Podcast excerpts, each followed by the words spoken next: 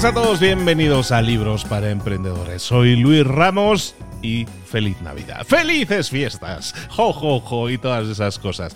De nuevo, un año más estamos aquí contándote un poco cómo nos ha ido el año. Nos ha ido muy bien. Ha habido grandes cosas en este año, pero también ha habido cosas que no han ido tan bien y también te las quiero compartir porque hay lecciones a lo mejor en todo ello. Pero uh, tú vienes aquí a escuchar un libro, entonces voy a hacerlo lo más rápidamente posible, pero es importante para mí compartirte estas ideas y estas cosas que que me remueven bastante por dentro y que quería compartir contigo antes de leerte completo este libro, esta fábula, esta historia que hacemos todas las navidades. Te traemos una historia y te leemos una historia completa con mensaje, con mensaje y también muy emprendedor en este sentido. Pero antes de ello, decirte un par de cosas, cosas que han pasado este año y que han sido muy buenas en mi vida, muchísimas, muchísimas, más de las que podría contar con los dedos de la mano o se me va de la memoria tantas cosas buenas y tantas bendiciones que hemos tenido este año mi familia y yo, pero también cosas que no han estado tan bien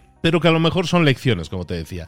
Una de ellas, por ejemplo, pues hace unos meses, nosotros vivimos en Puebla, México, y hace unos meses tenemos un bendito volcán aquí al lado que se puso a echar ceniza como un animal y el popo empezó a sacar ceniza y cubrió toda la ciudad de ceniza, de forma que hasta se complicaba a nivel respiratorio todo eso, ¿no? Entonces, eh, sin esperar a saber si se iban a cancelar las clases, sin esperar a saber realmente qué iba a suceder, yo tomé a mis hijas, las metí en el coche y me las llevé fuera de la ciudad, me las llevé a Veracruz, estuvimos una semana entera en esa en ese en el mejor hotel de Veracruz, en la mejor habitación del mejor hotel de Veracruz y efectivamente luego cancelaron colegios, lo hicieron todo en remoto y de nuevo como recordando tiempos no tan pretéritos. Y Lección aprendida de todo eso. Pues una que le dije en su momento, cuando estábamos saliendo de la ciudad, le dije a mi buen amigo Cipri Quintas por teléfono, que estábamos comentando esta jugada, y le dije, mm,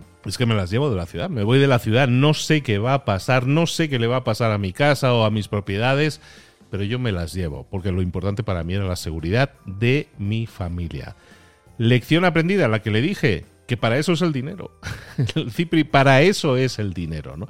Y esa lección la, la llevo a, a, mucho orgullo. Todo lo que hacemos, todo lo que hagamos en nuestra vida tiene un único objetivo, que no es acumular riqueza, sino poner esa riqueza o esas virtudes o todo lo que tengas, características, habilidades que tengas, siempre ponerlas al servicio de un bien mayor. En este caso, por supuesto, el bien de los tuyos. Entonces, ahí queda como anécdota y no estaba mal ya para el año, yo ya me hubiera conformado con esa, ¿no? Pero mm, el caso es que hace unas semanas, si has escuchado el episodio de la semana pasada, ahí lo explicaba, eh, simplemente la pincelada de que hace unas pocas semanas, hace tres semanas, eh, estaba mi coche estacionado y eh, una mujer alcoholizada a las 11 de la noche chocó contra, contra mi coche. Por dos segundos, tres segundos máximo, yo no estoy eh, ahora mismo aquí. ¿Por qué? Porque justo chocó por el sitio en el que yo iba a pasar en, en dos segundos, ¿no? Afortunadamente no fue así y eso ya me ha dado mucho que pensar, ¿no? Porque por dos segundos y sin verlo, sin comerlo ni beberlo, yo hubiera estado muerto, arrollado y una muerte bastante fea, porque el golpe fue muy feo. Pero eso eso no es la lección, por mucho que me haya removido por dentro y me haya, y haya ayudado a que, a que yo piense muchas cosas. Pero lo peor no fue eso. El tema es que yo no fui arrollado, pero mi coche fue arrollado y destrozado, y eso no es malo ni bueno, me da igual. El problema es que dentro de ese coche ah, que fuimos arrollados estaban mis hijas, estaban mis hijas. Y pues quedaron lesionadas, quedaron lesionadas con temas de cuello y todo eso, pero mm, parece que ya bien, entonces físicamente ya están bien mis hijas, para el que se pueda inquietar. Mis hijas ya están bien, por lo menos físicamente, psicológicamente no lo sé, veremos más adelante, ¿no? Pero, pero me ha dado mucho que pensar. Me ha dado cosas que ya sabemos, cosas que ya sabemos y es, que, y es que no estamos aquí para siempre, no hoy estás aquí, mañana no estás, o hoy no estás y dentro de un minuto ya no estás. Y ese tipo de cosas y más cosas que me ha dado que pensar también de, mi vida y de cosas que a lo mejor debo reflexionar y cambiar en mi vida, Pero lo que sí me ha recordado, y es algo que quería compartir contigo y, que quisiera pedirte un favor, y es que he recordado, que ya lo sabemos, y tú también lo sabes, pero te lo recuerdo, que, que a lo mejor dentro de un minuto no estamos aquí, o dentro de un día no estamos aquí, o dentro de un año no estamos aquí. Y hay personas en tu vida que son importantes para ti y que no se lo dices o no se lo dices lo suficiente. Entonces el favor que te quería pedir, ya que estamos en semana navideña, el favor que te quería pedir es este, y es que pauses este audio que estás escuchando ahora mismo, pauses este audio y le envíes un audio a través de WhatsApp o la aplicación de mensajería, Instagram, donde tú quieras, le envíes un audio a esa persona que es muy importante para ti. Puede ser tu amigo, puede ser tu padre, puede ser tu madre, puede ser tu pareja, puede ser tus hijos. Envíales un mensaje, envíale un mensaje de audio a esa persona y dile lo que sientes por esa persona. Que ya lo sabes, sí, ya sé que ya lo sabe, pero a lo mejor no se lo dices lo suficiente, díselo ahora, pausa esto en este momento en tu teléfono y llama, envía un audio a esa persona y dile que es importante para ti, que la quieres, que la amas, a esa persona, que, que tu vida es mejor gracias a esa persona que es importante, que te suma, que te multiplica, que te hace feliz, que te llena. Dile lo que sientes a esa persona. Y no te quedes ahí, ya que lo has hecho con esa persona que es importante, seguramente hay muchas más personas importantes en tu vida. Envíales un audio ahora mismo, déjalo en audio, grabado, para que lo puedan volver a escuchar una y otra vez. Es un gran regalo que le estás haciendo, pues es un regalo de corazón. Y te lo digo desde el punto de vista de alguien que ha estado a punto de fallecer en accidente de tráfico sin comerlo ni beberlo, sin haberlo escogido, sin haber hecho nada, sin ser culpable de nada, igualmente yo podría no estar aquí ahora. Igual mis hijas, si esto hubiera sido un poco, un poquito peor de lo que fue, que ya fue un desastre. Pero estamos todos aquí y hay que celebrar la vida y hay que celebrar con la gente a la que queremos porque de eso se trata este juego. Que si hay calamidades, que para eso es el dinero, para salvar a tu familia y sin pensártelo dos veces. O para que cada día que te despiertes pienses, ¿y si hoy fuera mi último día? Que no lo va a ser, que ya sé que no lo va a ser, la mayoría de los casos no lo va a ser. Pero si este va a ser tu último día, ¿qué le dirías a esa persona que es importante para ti? Envíale un mensajito y díselo, aunque solo sea hoy, aunque solo sea porque te lo estoy pidiendo por favor, pero no es un favor para mí, es un favor para ti. Ojalá y lo lleves a cabo y el momento de hacerlo es ahora, pausa, ahora. Hola. Aquí estoy de nuevo. Bueno, espero que lo hayas hecho. ¿eh? Es el mejor consejo, el mejor, el mejor regalo que te podría hacer. Ahora sí, vamos con el libro. Y perdón a todos los que vienen directamente y luego los que van a poner en comentarios. Es que el episodio comienza en el minuto 8, en el 9. Bueno, está bien, sí. Pero creo que a lo mejor esto es más importante. Por lo menos para mí lo es y quiero que lo sea también para ti. Hazlo tu prioridad. ¿Qué pasaría? ¿Qué le diría a alguien de que es importante para mí si hoy supiera que fuera mi, que iba a ser mi último día?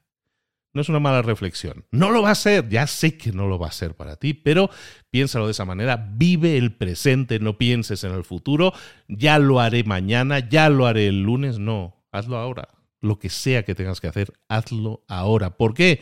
Porque es importante para ti y es importante para ellos. Ahora sí, ya nos vamos con el libro y os aviso lo siguiente, no por esta introducción, ya lo tenía planificado así. ¿eh? este libro es un poco más largo de los que venimos haciendo habitualmente, de fábulas e historias que hacemos siempre en Navidad. Para los que no lo hayan escuchado nunca, que sepan que todos los episodios de Navidad de Libros para Emprendedores son lecturas de libros completos y siempre son libros fábulas o libros historia, ¿no? libros un poco novelados, pero que tienen grandes lecciones también para emprendedores, si las quieren tomar. Lecciones de vida, sobre todo, yo creo. Bueno, el libro que vamos a ver hoy es un libro, el libro que te voy a leer hoy, te lo voy a leer en dos partes, en dos episodios, porque es bastante, bueno, es un poco más largo, va a ser, yo creo, calculo como unas tres horas de lectura más o menos, y sigue siendo un libro corto a todos los efectos, pero te lo voy a leer en dos episodios, en dos partes, Ambos episodios van a quedar publicados esta semana si lo estás escuchando en la semana de emisión. Sé que muchísima gente, me consta que muchísima gente espera con ansia estos episodios. Estos contenidos les nutren mucho. De hecho, alguno de mis. Bueno, el episodio más escuchado de la historia de libros para emprendedores es una. es el vendedor más grande del mundo. En este caso, una lectura que hicimos hace un par o tres de años. Bueno, el libro que te voy a leer en, esto, en este episodio y en el próximo es un libro que se llama El Carpintero. Y es un libro que me gustó mucho desde... es candidato a ser parte de libros para emprendedores desde hace un tiempo. Y ya le, ya le toca, ya le toca. Sale a jugar.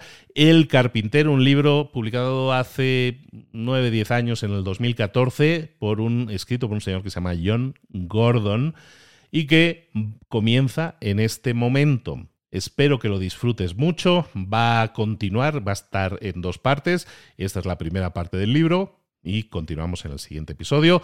Si no te veo más que a través de la lectura, que tengas una muy feliz Navidad, unas muy felices fiestas y que disfrutes mucho de ese regalo que es el mensaje que le estás dejando a esa persona importante para ti. Comenzamos. Lo último que recordaba Michael cuando se despertó en el hospital era que había salido a correr por las calles de la ciudad y que mientras corría iba pensando en formas de hacer crecer su empresa. Ahora estaba tendido boca arriba en una cama, enchufado a unas cuantas máquinas. Su mujer, Sara, estaba sentada a su lado y también había una enfermera de pie junto a la cama. Eh, ¿Qué hago aquí? preguntó algo desorientado. ¿Me ha atropellado un coche o algo así? Ibas corriendo y te desmayaste, le respondió Sara, que estaba llorando y hasta temblaba. De hecho, estaba muy preocupada porque en todos los años que hacía que lo conocía nunca lo había visto enfermo más allá de un catarro, y mucho menos en el hospital. ¿Cómo? ¿Por, ¿por qué? quiso saber él. Eso es precisamente lo que está intentando averiguar el médico ahora mismo. Está revisando las pruebas que le han hecho y, y vendrá enseguida, le contestó la enfermera. Confío en que esté todo bien, dijo Michael, al tiempo que paseaba la mirada por la habitación para posarla finalmente en Sara. Ella intentó sonreír y aparentar entereza, pero no lo consiguió. Estaba asustada y esperaba malas noticias.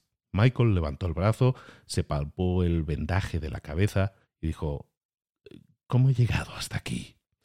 Te trajo una ambulancia. Te diste un buen golpe en la cabeza al caer. Los de emergencias médicas nos dijeron que un hombre, al ver que te desplomabas, fue a ayudarte. Por lo visto usó su propia camisa para parar la hemorragia y llamó al 112. Es probable que te salvara la vida. ¿Y, ¿Y, quién era? No les dio el nombre, solo esa tarjeta de visita que tienes en la mesilla. Sara cogió la tarjeta y se la dio a Michael. Era muy sencilla, blanca, con la palabra carpintero y un número de teléfono en letras negras. Parece que el marketing no es lo suyo, comentó Michael, que ya iba espabilando y recuperando su sentido del humor.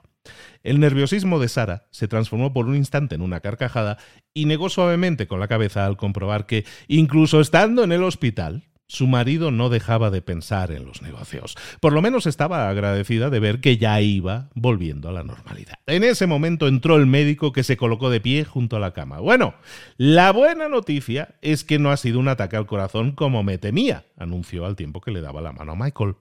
¿Un ataque al corazón? exclamó el paciente. Soy demasiado joven para que me dé un ataque al corazón. No necesariamente, replicó el doctor. De hecho, su cuerpo le está advirtiendo de que más le vale aflojar el ritmo y gestionar su estrés, o si no, cualquier día vas a ver lo que es que le dé algo de verdad. ¿Ha estado sometido a mucha presión últimamente? Michael y Sara se miraron. Tenemos nuestra propia empresa, explicó Sara. La montamos hace poco y con dos niños ha sido un auténtico torbellino. Pues mi consejo es que se lo tome con más calma, dijo el médico, mirando a los ojos a Michael. Ningún negocio, ni ninguna perspectiva de éxito merecen jugarse la salud ni la vida.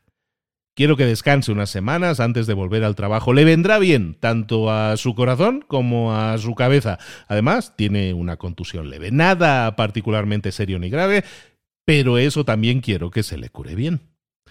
Michael miró a Sara. Con todo lo que tenían encima, descansar era lo último que necesitaba. El médico echó a andar hacia la puerta, pero antes de salir se dio media vuelta y le advirtió.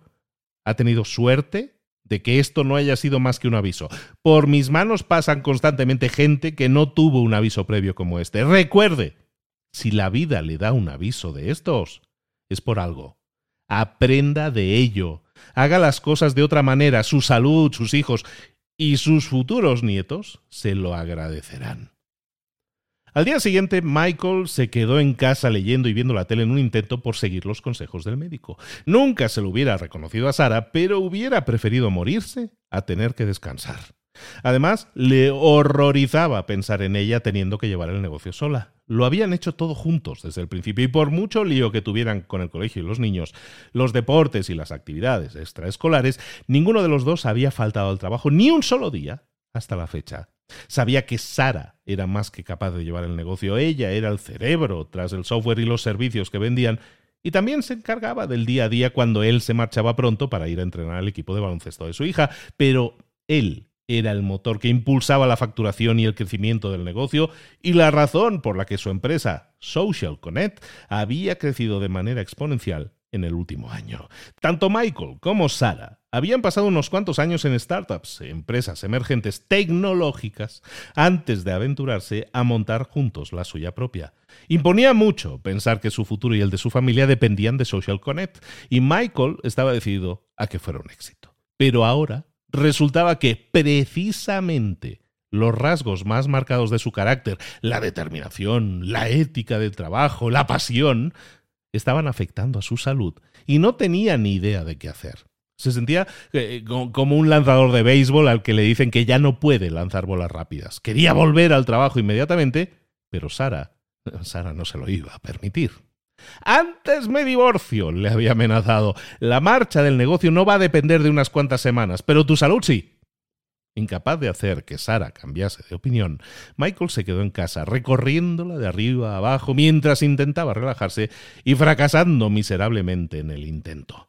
Se detuvo ante el televisor de pantalla plana del cuarto de estar, se sentó en el sofá y se puso a pensar en el mueble para la televisión que quería hacer Sara. Por primera vez era capaz de imaginárselo. Al principio había considerado la posibilidad de construirlo él mismo, eh, pero se acabó carcajeando de la ocurrencia. Su padre siempre le había dicho que más le valía ganar un montón de dinero porque iba a tener que contratar siempre a gente que le hiciera las reparaciones en casa. Michael había hecho algo incluso mejor, que había sido casarse con una mujer que era muy manitas y lo arreglaba todo. El padre de Sara era mecánico, sus hermanos fontaneros, y siempre que se rompía algo en la casa, los niños se lo decían a ella y no a Michael. No obstante, un mueble a medida para la televisión era ya mucho pedir, incluso para alguien tan hábil como ella. Y entonces Michael se acordó del carpintero que le había salvado y cuya tarjeta tenía. La verdad es que debería llamarlo para darle las gracias, pensó. Pero, ¿qué le dices a un desconocido que te ha salvado la vida? Hola, me has salvado la vida. ¿Sabes hacer muebles a medida para televisiones? Michael fue a buscar la tarjeta que estaba en la encimera de la cocina y decidió que simplemente le daría las gracias y le preguntaría a qué dirección le podía enviar un regalo.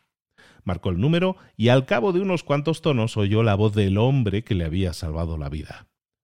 Hola, Ahora mismo no me puedo poner al teléfono porque estoy haciendo unos armarios de cocina en el número 111 de la calle Mayor. Estoy dedicándome en cuerpo y alma a estos armarios, así que no podré devolver llamadas hasta que no los termine, pero te garantizo que me aplicaré con la misma intensidad y cuidado a tu encargo también. Si necesitas hablar conmigo, puedes venir a verme al 111 de la calle Mayor durante la hora de la comida. Paro a las 12 del mediodía. Michael negó con la cabeza. Un carpintero que no dice cómo se llama en el mensaje del contestador y que tampoco devuelve las llamadas a posibles clientes. Pero, ¿cómo es que tiene siquiera clientes? se preguntó Michael. Este tipo no solo necesita una nueva tarjeta de visita, también le hace falta mucha ayuda para desarrollar su negocio. Al cabo de unos días, una mañana, cuando Sara y los niños ya se habían marchado después del zafarrancho matutino, Michael se dio un paseo tranquilo por el parque. No porque le apeteciese, era algo que Sara le obligaba a hacer. El médico le había recomendado que hiciera algo de ejercicio suave para activar la circulación de la sangre y también había dicho que podía hacer cualquiera de sus actividades habituales, que no fuera a trabajar, que no le produjese estrés. A la vuelta del paseo, Michael fue a por una botella de agua a la cocina y vio la tarjeta del carpintero. que seguía sobre la encimera. Se la quedó mirando unos instantes y decidió que iba siendo hora de darle las gracias en persona. No todos los días se conoce a la persona que te ha salvado la vida, pensó, sentado en el coche en medio de un atasco de kilómetros. ¿Y si no me cae bien? Ya sabemos que como experto en marketing deja mucho que desear ¿Y si también deja mucho que desear como persona? Eh, Michael iba considerando un montón de posibilidades mientras circulaba lentamente por delante de las obras que estaban causando el fenomenal embotellamiento en el que se estaba metiendo. Y acabó por decidir que aquel hombre merecía que le diera las gracias, independientemente del tipo de persona que fuera. A fin de cuentas, tampoco todos los días necesitas que alguien te salve la vida. A eso de las 12, Michael estaba aparcando delante del 111 de la calle Mayor, que correspondía a una enorme casa recién construida con una entrada para coches circular abarrotado de pickups y furgonetas de profesionales de varios gremios. Nada más cruzar el umbral de la puerta principal, se encontró a un grupo de hombres pintando las paredes y el techo en medio de un coro de golpes de martillo y zumbidos de sierra procedentes de todas las direcciones. Fue hasta la cocina y reparó en un hombre de tez oscura y cabello castaño que le llegaba a la altura de los hombros. Llevaba vaqueros azules, sandalias marrones, una camiseta blanca y estaba comiendo sentado en la mesa de la cocina. Cuando el hombre alzó la vista y vio a Michael, se le iluminaron los ojos. Se puso de pie y fue corriendo hasta él con una sonrisa de oreja a oreja para darle un abrazo. Michael, qué alegría me da verte. Desde luego tienes mucho mejor aspecto que la última vez que coincidimos. Bromeó dejando escapar una sonora carcajada. Ya andaba yo preguntándome cómo estarías. ¡Qué sorpresa tan agradable! Eh, estoy bien, respondió Michael un tanto azorado no era muy aficionado a los abrazos y además no se esperaba un recibimiento tan efusivo de un desconocido. El carpintero dio un paso atrás y clavó la mirada en la frente de Michael para luego posar un dedo justo al lado del corte. Está cicatrizando bien, declaró con una sonrisa radiante. Hay que estar agradecidos por eso. Sí, tienes razón, es una suerte, respondió Michael con nerviosismo. Y yo además quiero darte las gracias a ti por haberme ayudado ese día. ¡Ay! No fue nada. Tú habrías hecho lo mismo por mí, repuso el carpintero mientras volvía a la mesa de la cocina y le hacía un gesto a Michael para que se sentara con él.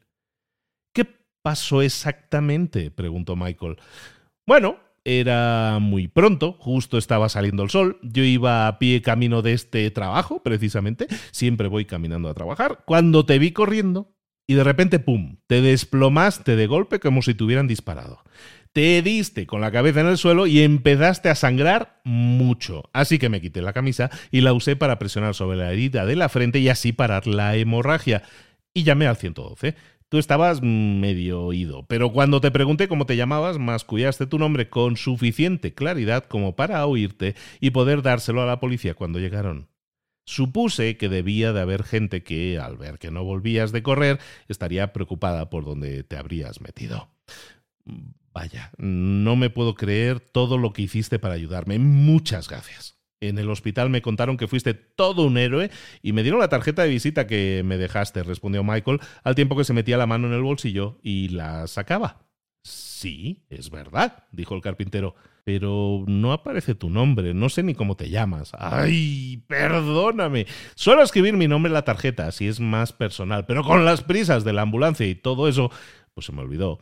Disculpa que no me haya presentado como es debido. Me llamo J. Emanuel, le informó con una sonrisa al tiempo que alargaba el brazo para estrecharle la mano a Michael. De hecho, J es mi primer nombre de pila y Emanuel el segundo, pero todo el mundo me llama sencillamente J y punto. ¿Y J es diminutivo de Jason o John o algo así? ¿O simplemente J? Quiso saber Michael. No, es J y punto. A mis padres les pareció que yo era único. Vale, pues J y punto. Entonces, sentenció Michael con una sonrisa al tiempo que se daban un, apretón de manos. Es genial poder poner nombre o inicial a la persona que me salvó la vida. El carpintero soltó una carcajada y se levantó de la mesa para ir hasta los armarios que estaba haciendo. Yo, sencillamente, me alegro de haber estado allí para ayudar. Ya ves, cuando no voy por ahí salvando la vida de la gente, hago cosas como estas, dijo con una sonrisa mostrando orgulloso su trabajo. Michael podía no ser muy manitas, pero sí sabía reconocer un trabajo bueno cuando lo veía, y aquellos eran los armarios más maravillosos que había visto jamás. El tipo necesitaba ayuda con su estrategia de marketing, pero desde luego no le hacía ninguna falta con nada que tuviera que ver con la carpintería. Estos armarios me parecen increíbles, comentó Michael. ¿También haces muebles a medida para televisiones? Hago lo que me echen. La verdad es que a estas alturas he construido casi de todo, contestó el carpintero. Genial, porque resulta que el médico y mi mujer me están obligando a tomarme unas semanas para descansar y reponerme del todo, y necesito a alguien que me ayude a construir un mueble para la tele. Además, en cierto sentido, me encantaría poder pagarte de algún modo por haberme salvado la vida, le explicó Michael, dando por sentado que al carpintero le vendría bien el trabajo. Para mí es un honor que quieras que yo te construya algo especial en tu casa, pero por lo que más quieras. No pienses que me tienes que pagar en modo alguno, replicó J, llevándose las manos al corazón. Yo doy sin esperar nada a cambio. Es una manera preciosa de vivir y trabajar. No hagas nunca nada por obligación. Hazlo todo por gratitud y por amor. Es mucho más poderoso así. Michael asintió con la cabeza mientras consideraba lo que le decía al carpintero. Claramente aquel tipo era mucho más de lo que podía parecer a primera vista. Nunca había conocido a nadie como él. La mayoría de la gente se habría limitado a aceptar el trabajo, sin más, pero él no. Él quería que lo contrataran por hacer un trabajo de calidad. J era sin duda diferente y parecía un hombre de principios y además un poco de filosofía nunca venía mal. Y encima era buenísimo. Michael lo habría contratado en cualquier caso, independientemente de que le hubiera salvado o no la vida. Así que, haciendo buen uso de su habilidad para escuchar y para vender, Michael se puso de pie y dijo, bueno, a ver, ¿qué te parece esto? Te estoy muy agradecido por haberme salvado la vida y porque eres muy buen carpintero. Me encantaría que me hicieras el mueble para la televisión que quiero para casa. Suena fantástico, reconoció el carpintero, riendo mientras se acercaba a darle una palmada en la espalda a Michael. J sabía que todavía no estaban completamente alineados, ni mucho menos, pero, pero pronto lo estarían. Veía claramente que Michael era de los que no dejan de aprender nunca y eso significaba que podrían construir juntos mucho más que un mueble para la televisión. ¿Cuándo puedes empezar? preguntó Michael. Casi he terminado aquí con los armarios, ya tengo encargos esperando para los próximos meses, pero voy a buscar la manera de hacerte un hueco. ¿Qué te parece si empezamos pasado mañana? Estupendo. Aquí tienes mi dirección, contestó Michael, escribiendo la dirección en el reverso de su tarjeta de visita y entregándosela a J. Te estoy muy agradecido por hacerme ese hueco. No me había dado cuenta que estabas tan ocupado.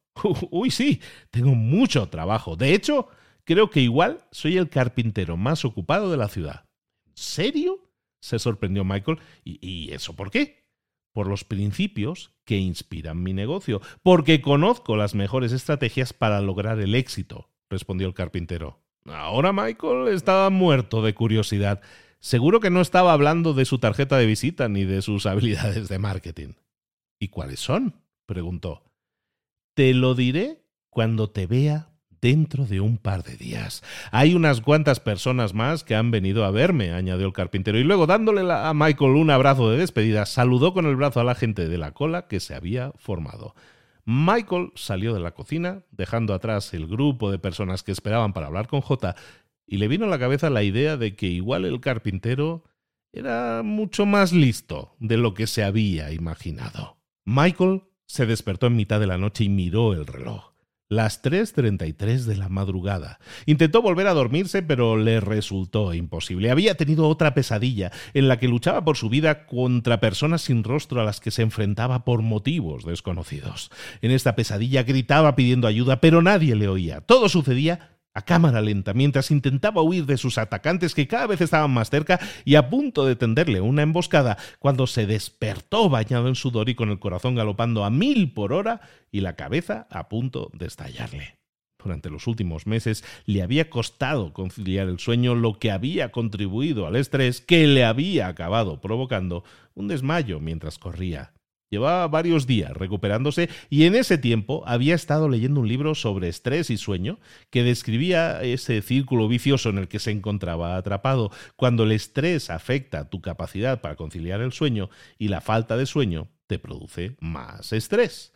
Y Sara y sus amigos no paraban de decirle que necesitaba relajarse, pero ¿y cómo iba yo a relajarme cuando estaba tratando de sacar a flote un negocio y la familia y la empresa dependía todo de mí? ¿Cómo iba a relajarme cuando tras toda la vida en ventas, ahora mi propia empresa tenía la mirada puesta en mí para que los guiara y ejerciera de líder? Todas y cada una de las decisiones importaban y tenían repercusiones para empleados, clientes y familia. Cuando estaba en ventas, lo único que tenía que hacer era vender y cobrar los jugosos cheques resultantes. Ahora él era el que firmaba los cheques. Se había convertido en un maestro del arte de la venta, pero nadie le había enseñado cómo liderar a personas, y nada podría haberlo preparado para el éxito y los retos a que se enfrentaba Social Connect. Nunca se lo habría reconocido a nadie, pero el hecho era que sentía que no estaba preparado, que no estaba a la altura, y temía fallarle a su esposa, a su familia y a su empresa. Social Connect era todo aquello por lo que había estado trabajando como un loco toda su carrera y no podía fallar. ¿Cómo iba a poder relajarse nadie con ese tipo de carga a sus espaldas? se preguntó Michael, resignándose a no volver a conciliar el sueño y enfilando por el pasillo camino de su despacho. Encendió el ordenador para consultar las ventas de la empresa durante los últimos días. Sara le había prohibido mirar las ventas, pero necesitaba saber qué tal iban por su propio bien si su mujer lo pillaba. Consultando las ventas, simplemente le diría la verdad que no ver los números le estaba provocando más estrés que verlos. Comprobó, con alivio, que las ventas evolucionaban de manera estable y que seguían captando clientes nuevos a pesar de su ausencia. Pero le preocupaba que la tendencia no se mantuviera cuanto más tiempo permaneciera él apartado del negocio. Tengo que volver al trabajo, se dijo. No estar allí me está matando más de lo que me mataría estar. Luego le dejó un mensaje en el contestador a su asistente pidiéndole que lo llamara la mañana siguiente, en cuanto llegara a la oficina para contarle cómo estaba todo. Y después, por fin, fue hasta la otra punta de la casa a ver a los niños que dormían profundamente en sus habitaciones. La calma que precede a la tormenta, pensó. Cuando Sara y los niños entraron en la cocina esa mañana, Michael ya los estaba esperando con el desayuno preparado. Quería hacerles huevos, pero claro, se le habían terminado. Siempre se les terminaban un montón de cosas porque no solían tener mucho tiempo para ir a hacer la compra. Cada día era una contrarreloj para conseguir tener a los niños listos a tiempo para el colegio, llegar al trabajo a la hora, ir a reuniones, asistir a las actividades y eventos extraescolares, cenar, irse a la cama y levantarse a la mañana siguiente y vuelta a empezar. Sacar tiempo para ir al supermercado era todo un lujo. Papá, ¿vas a venir a entrenar el equipo de baloncesto hoy? le preguntó su hija de nueve años durante los diez minutos que solía compartir la familia todas las mañanas mientras desayunaban. Michael miró a Sara y respondió, mm, no lo sé, pregúntaselo a tu madre. No, papá se lo toma muy a pecho y chilla demasiado, algo que no le conviene nada ahora mismo, respondió Sara. ¿Y esto no te parece estresante? protestó Michael alzando la voz porque su hijo de siete años acaba de derramar la leche de los cereales por toda la mesa. Si soy capaz de lidiar con esto, puedo entrenar, es lo mismo. En casa solo chillas un poco, dijo el niño con tal inocencia que a Michael y Sara se les escapó una carcajada. Papá volverá a entrenaros dentro de unas cuantas semanas, pero de momento no va a ir a los entrenamientos, zanjó Sara al tiempo que su marido lanzaba un suspiro. Hora de salir a esperar el bus, anunció Michael, provocando que todos saltaran del asiento y se marcharan en desbandada a buscar sus cosas. Y claro, su hijo no encontraba los zapatos y estuvo buscándolos un buen rato y cuando por fin los encontró tenían las lazadas hechas de la vez anterior tan apretadas que no era capaz de soltar los cordones para ponérselos. Estaban hechas con nudos dobles, por supuesto, así que Michael tuvo que entretenerse deshaciendo los nudos y las lazadas y luego ayudarle a ponérselos. En cuanto resolvieron el tema de los zapatos, salieron corriendo camino de la parada del autobús del colegio y llegaron por los pelos. Pero nada más subir, su hija asomó la cabeza por la ventana para gritarle que se había dejado en casa un trabajo. Así que, una vez más, a Michael le iba a tocar subirse al coche y traerle el trabajo al colegio. En cuanto él y Sara cruzaron el umbral de la puerta principal de vuelta en casa, la miró y le dijo, Esto es más estresante que el trabajo. Volverás pronto, muy pronto, le prometió ella, al tiempo que se despedía con un beso. Agarraba el bolso y salía disparada por la puerta hacia su coche, que era donde iba a pasarse la mayor parte del día, atrapada en un atasco kilométrico de camino a una entrevista muy importante.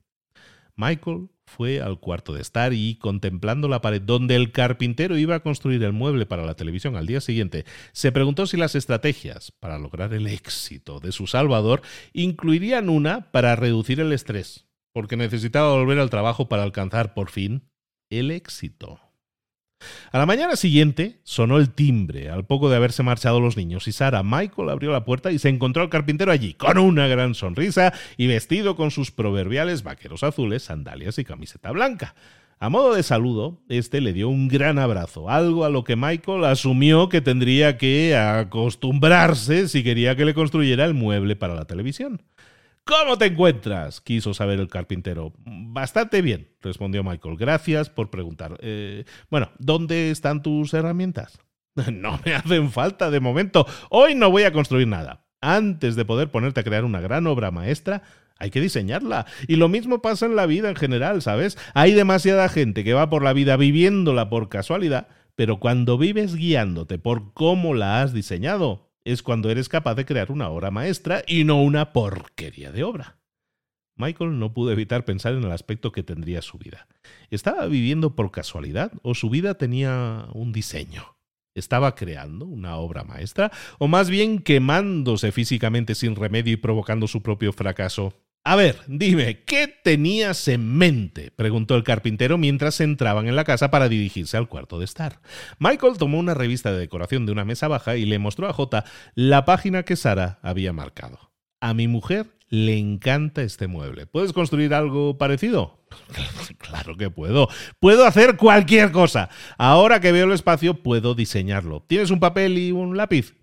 Michael abrió el cajón desastre donde guardaban todos los lápices, rotuladores y gomas de borrar de los niños y sacó una hoja de papel y un lápiz que le entregó al carpintero, quien inmediatamente se puso a dibujar a un ritmo frenético. Al cabo de unos pocos minutos alzó el papel para que Michael viera lo que había dibujado. ¿Qué te parece? Eso es. No me puedo creer que lo hayas dibujado tan deprisa. Eh, es un don. Si lo veo, soy capaz de recrearlo.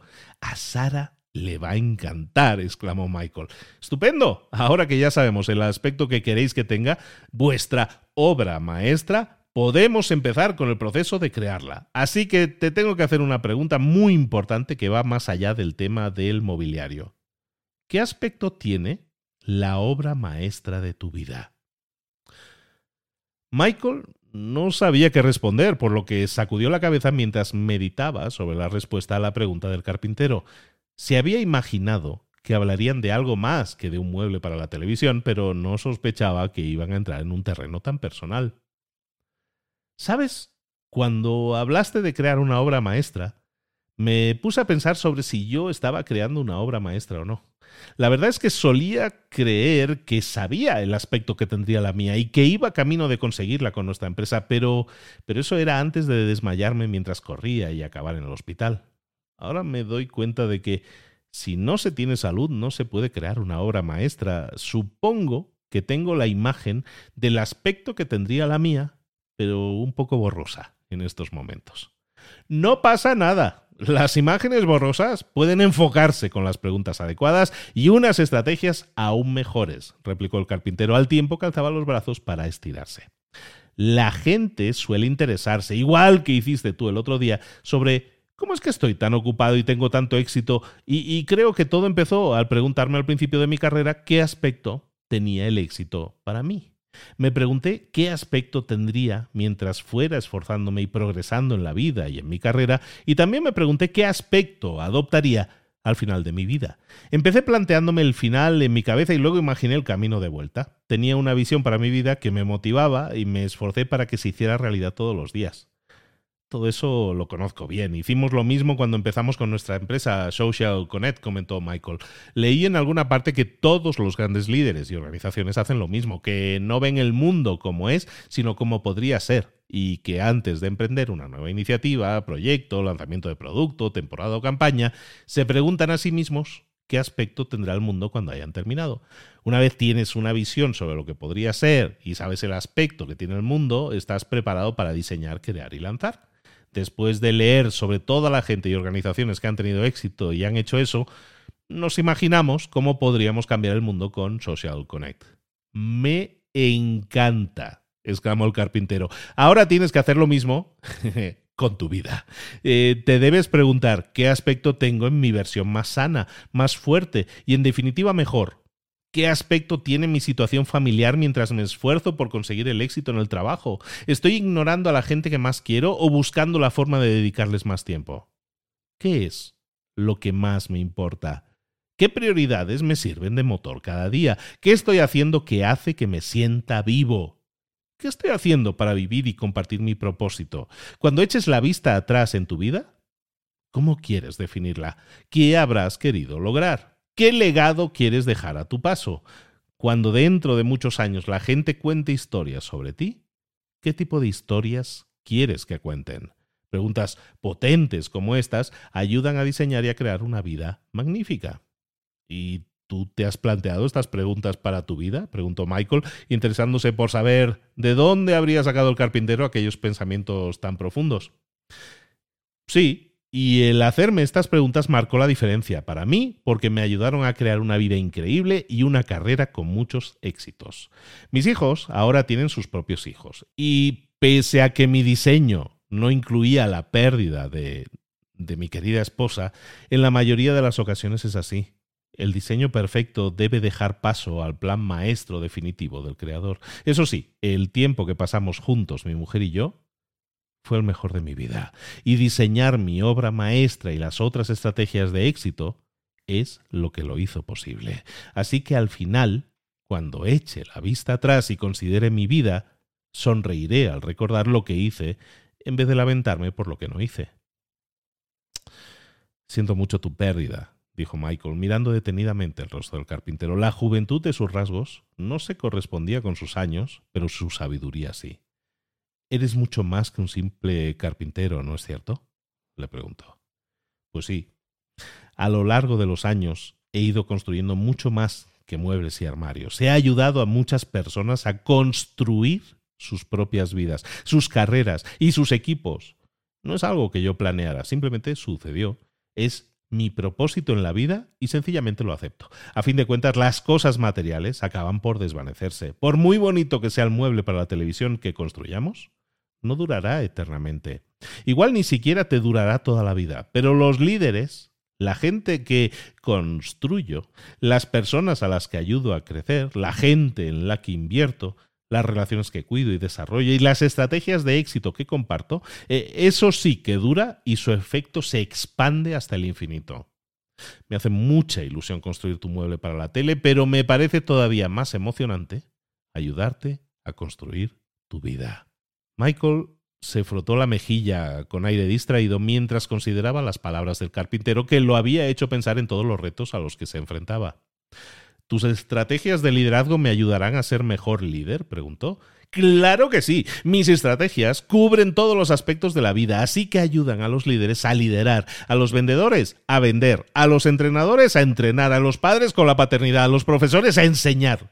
Son las mejores estrategias para lograr el éxito. Ayudan a la gente a construir lo que sea que quieran construir ya sea una familia, un equipo, un negocio, un colegio, una carrera, una organización, mis herramientas para lograr el éxito son poderosas. Y tres de mis estrategias son de hecho las mejores de todas. Pero no te lo vas a tener que creer porque yo lo diga sino que podrás ponerlas en práctica tú mismo. Puedes convertirlas en hábitos que acaben por convertirse en parte de ti, de quién eres y cómo vives y trabajas. Y cuando lo hagas verás lo sencillas y a la vez poderosas y transformadoras que resultan. Estas estrategias no las diseñé yo, sino mi padre, y he podido comprobar su poder de primera mano en mi propia vida y en la vida de otros. La mayoría de la gente no las pone en práctica porque no creen que podría ser así de sencillo. Piensan que una estrategia debe ser algo grandilocuente, complejo, pero en realidad las estrategias más exitosas son terriblemente sencillas. Lo sencillo es poderoso. Simplemente recuerda que lo sencillo no equivale necesariamente a fácil. Aún con todo, no te puedes quedar de brazos cruzados. El carpintero tosió y luego se aclaró la garganta, pues se le estaba poniendo la voz un tanto ronca y luego siguió diciendo, yo lo que sé, Michael, es que nuestras vidas se cruzaron ese día por un motivo. No creo que yo tuviera que pasar por allí precisamente en ese momento únicamente para salvarte la vida. Mi destino es ayudarte a construirla. Cuando construyamos una versión mejor de ti, tú podrás construir una empresa mejor que resista el paso del tiempo. Así que, ¿listo para aprender más sobre mis estrategias favoritas para lograr el éxito mientras empiezas a diseñar tu obra maestra? Sí estoy listo. Pero tengo que advertirte que no va a ser fácil convertir a este tipo que tienes delante y su vida en una obra maestra. Después de lo que me pasó el último día que salí a correr, en estos momentos ando, ando un poco averiado, como bien sabes.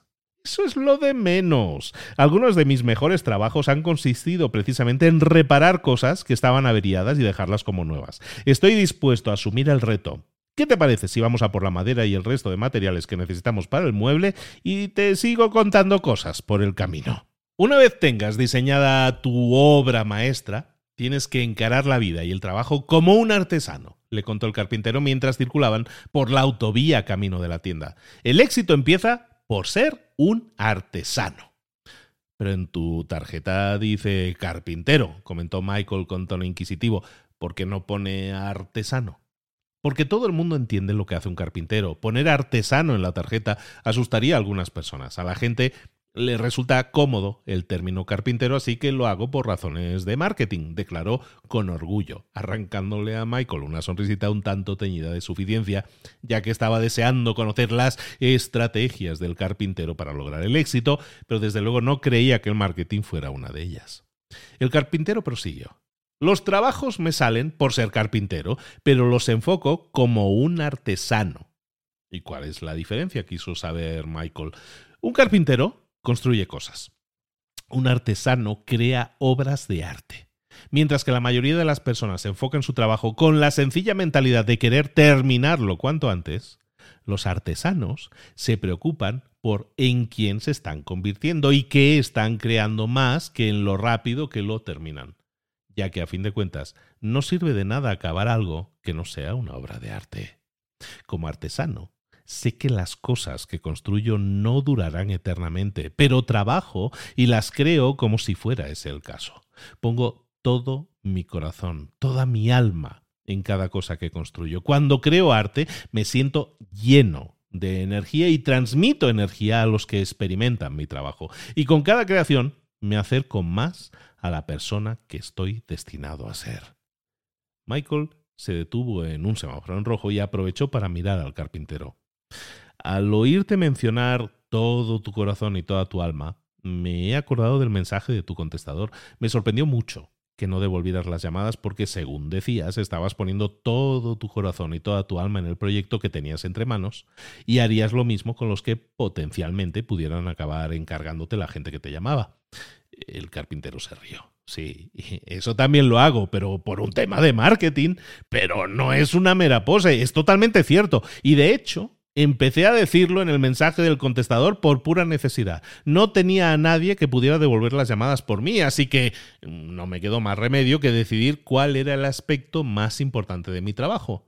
Y me di cuenta de que se trataba del arte que creaba.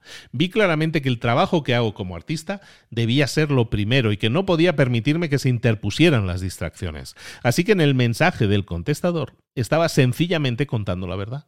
No devuelvo las llamadas porque estoy completamente centrado en el trabajo que estoy haciendo y poniendo todo mi corazón y toda mi alma en ello. Si dedicara todo el tiempo que hace falta a devolver las llamadas, no me quedaría energía para crear grandes obras de arte. Así que la gente me viene a ver durante la pausa de la comida, hablamos y en ese momento es cuando acordamos todo. Si estoy trabajando en un sitio donde la gente no puede venir a verme, entonces los cito después del trabajo en el restaurante mexicano que más me gusta. No es una estrategia que recomendaría la mayoría de la gente, pero a mí me funciona. El hecho de que tenga tantos encargos me dice que la gente está más interesada en el trabajo que hago que en lo mucho o poco que pueda tardar en devolverles las llamadas. El mundo está lleno de personas que prometen ser los más rápidos y los más baratos. Pero lo que hace falta son más artistas, artesanos, artesanas. Si te conviertes en un artesano en un mundo de carpinteros, destacarás y la gente se desvivirá por trabajar contigo. ¿Cuándo te diste cuenta por primera vez de la diferencia entre un carpintero y un artesano? preguntó Michael.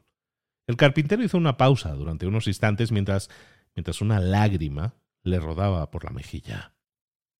Recuerdo la primera vez que, cuando todavía no era más que un adolescente, vi a mi padre construir un armario. Estaba utilizando la mejor madera, la más cara que había. No teníamos mucho dinero, así que le pregunté por qué no usaba conglomerado para la parte de atrás, si total no se iba a ver. Mi padre negó con la cabeza y dijo que no. Le pregunté que por qué no, si no lo iba a saber nadie, y él me respondió, pero yo lo sabré. Tú lo sabrás. Nosotros lo sabremos. Ahí fue cuando me di cuenta de lo que significaba ser un artista. Ahí fue cuando supe que iba a ser artesano a pesar de que los costes serían mayores. La madera sería más cara, el trabajo requeriría más energía, más atención, más esfuerzo, el proceso supondría mucho más sudor y muchos más fracasos, y me costaría más años y más lágrimas llegar a dominar mi oficio, pero era la única manera. Mi padre me enseñó que cuando te enamoras del proceso, también amas lo que el proceso crea. Mm, no es fácil, replicó Michael, plenamente consciente del sudor, las lágrimas y los años que había invertido en su carrera antes de fundar Social Connect. No, no, no es fácil en absoluto, repuso el carpintero con un entusiasmo que Michael no le había conocido hasta entonces. Cualquiera puede ser artesano o artesana, pero no todo el mundo está dispuesto a serlo. Al recorrer este planeta y esta ciudad, me encuentro con que todo el mundo quiere hacer lo que hacen los grandes, pero pocos están dispuestos a hacer lo que estos hicieron para llegar a ser grandes. Hay demasiada gente que ansía sus cinco minutos de gloria, pero que no está por la labor de invertir las miles de horas que hacen falta para dominar un oficio. Cuando conozco a carpinteros jóvenes, me suelen preguntar cómo y por qué tengo tantos encargos. Creen que me convertí en un éxito de la noche a la mañana, pero yo les cuento que el éxito repentino no existe. El camino que conduce al éxito es el del artesano, el de trabajar mucho durante años. Te presentas todos los días a trabajar, haces lo que toca, trabajas, te ves como un artista dedicado a su oficio y que desea mejorar todos los días. Pones todo tu corazón y toda tu alma en el trabajo, esforzándote por alcanzar la excelencia. Tu deseo es crear perfección, a sabiendas de que nunca la alcanzarás del todo, pero confiando en acercarte cada vez más a ese ideal. Pruebas cosas nuevas, fracasas, mejoras, creces, te enfrentas a infinitos retos y te rechazan millones de veces hasta el punto de llegar a dudar de ti mismo y plantearte dejarlo todo, pero no lo haces. Sigues trabajando mucho, te mantienes positivo y perseveras pese a todo, mostrándote fuerte y flexible a la vez lleno de determinación, de esperanza, de fe. Y entonces lo consigues todo el mundo quiere trabajar contigo y el mundo pregunta ¿dónde estabas escondido? Y tú respondes he estado aquí todo el tiempo y confío en estar mejorando todos los días. Para el mundo, el éxito te ha llegado de la noche a la mañana. Para ti, el viaje sigue. Eres un artesano que quiere que su siguiente obra sea la mejor, sea lo que sea lo que ya hayas logrado en el pasado. Y entonces hizo una pausa y se rió. Y eso significa que tu mueble para la televisión va a ser mi mejor trabajo hasta la fecha, anunció el carpintero muy sonriente en el momento en el que aparcaban delante de la tienda de bricolaje. Parecía que todo el mundo conocía al carpintero en la tienda. ¿eh? Mientras caminaban por los pasillos se iban cruzando una tras otra con personas que los saludaban con la mano, incluso se paraban a decir hola. ¿Cómo estás, Jota? ¿Qué pasa, Jota? ¿Cómo va el negocio, Jota? ¿En qué estás trabajando ahora, Jota? El carpintero iba saludando a todos y se paraba con los que querían hablar con él. Michael se sintió como si fuera acompañando al alcalde de obras y reformas. Todo el mundo parecía querer mucho a Jota y él, a su vez, daba la impresión de querer a todo el mundo. En el coche de camino de vuelta a casa, Michael le preguntó, ¿cómo es que conoces a toda esa gente? Bueno, son antiguos clientes o personas con las que he trabajado en distintos proyectos. Cuando llevas tanto tiempo como yo trabajando y has hecho tantos proyectos, al final conoces un montón de gente. una cosa es conocer a mucha gente y otra muy distinta es gustarle a un montón de gente y que de hecho les apetezca pararse y estar un rato contigo, respondió Michael. Es evidente que tienes muy buena reputación entre los de tu gremio. Yo ya veo que ser un artesano atrae a la gente. Bueno, lo que atrae a la gente es algo más que ser un artesano, dijo el carpintero. Es verdad que se me respeta y que destaco entre los que se limitan a hacer el trabajo en vez de crear arte, pero también es fundamental tener la actitud y el enfoque adecuados en la vida y en el trabajo. Cuando sabes ver lo bueno, cuando buscas lo bueno y esperas lo bueno, encuentras lo bueno y lo bueno te encuentra. ¿Y eso cómo? se interesó Michael, a quien no le parecía estar atrayendo demasiadas cosas buenas a su vida últimamente. No sé cómo funciona exactamente, dijo el carpintero. Lo único que sé es que te conviertes en lo que piensas que eres. Sé que el modo en que ves el mundo determina el mundo que ves y cómo el mundo te ve a ti. Sé que tu propia perspectiva puede darle la vuelta a una situación mala y convertirla en algo genial. Que una actitud positiva no solo atrae a la gente, sino que te da poder para superar todos los obstáculos a los que te enfrentarás mientras forjas tu propio éxito. Me siento como si últimamente me fuera teniendo que plantar cara a un reto tras otro, reconoció Michael, en el momento en que paraban en la entrada de coches de su casa para llevar dentro la madera, las herramientas y el resto de materiales.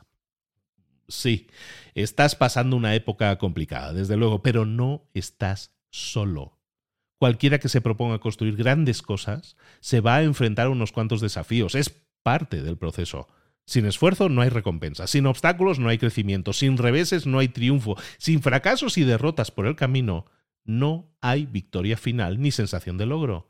Como constructor de vidas, personas y equipos, debes esperarte los retos, la adversidad, el rechazo, la negatividad, pero también debes albergar esperanzas aún mayores de que superarás todo eso.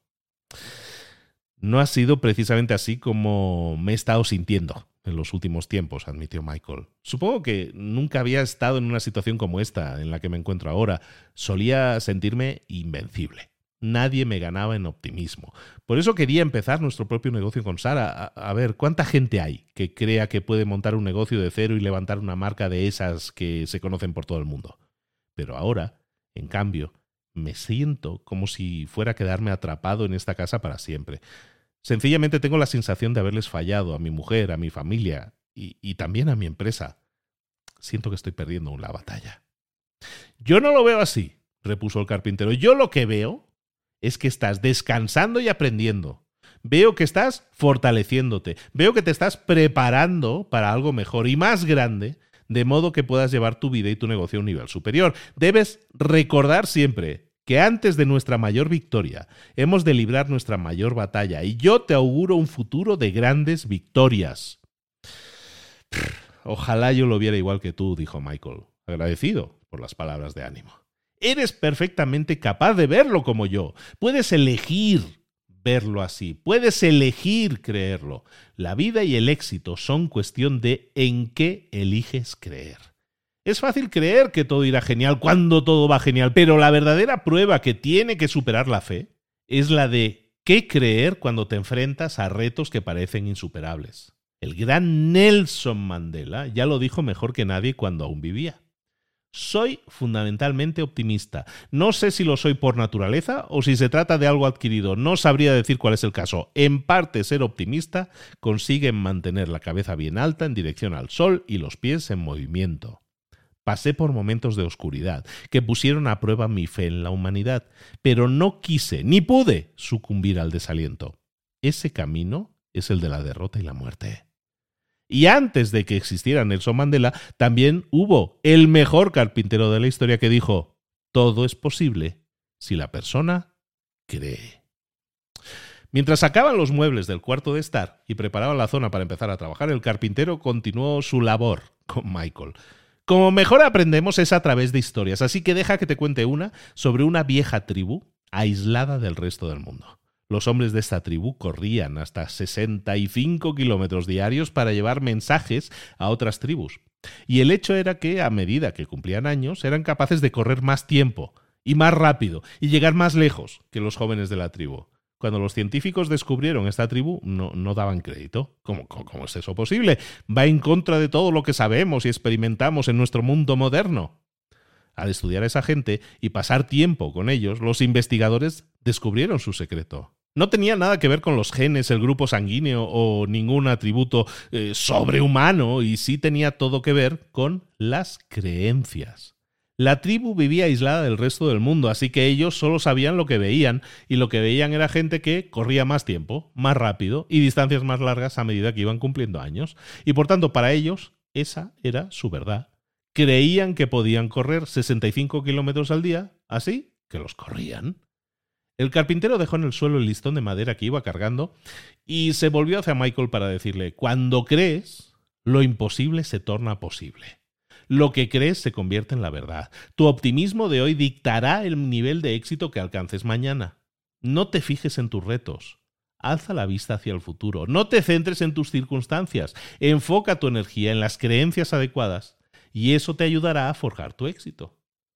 El carpintero se acercó a Michael le tendió su bolsa de herramientas y le dijo, con estas herramientas tienes el poder de crear. ¿A que sí? Sí, cierto.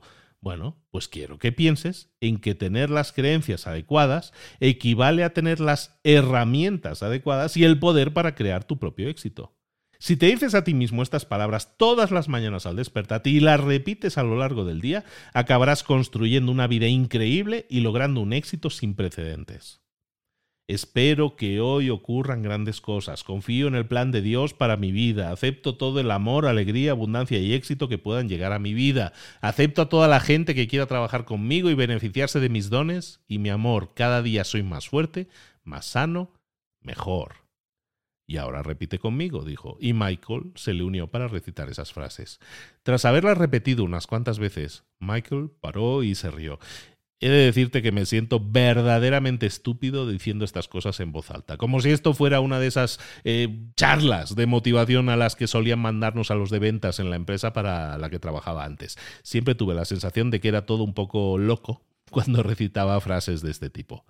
Pues entonces no las digas en voz alta, repuso el carpintero, escríbelas o dilas para tus adentros en silencio. Si no estás lo suficientemente loco como para declarar lo que quieres lograr y recibir, entonces tampoco estás lo suficientemente loco como para alcanzar el éxito. No sé si te has dado cuenta, pero hay que estar un poco loco para obtener un gran éxito a lo largo de la historia, la gente que era demasiado normal como para compartir y comprender la visión de los locos ha tachado a todos los genios de locos. Y todas las grandes ideas eran locuras.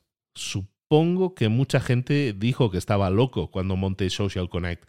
Por supuesto que sí. Estás intentando algo que no se ha hecho antes. Tienes que estar un poco loco para querer intentarlo, sabiendo que el fracaso es bastante probable.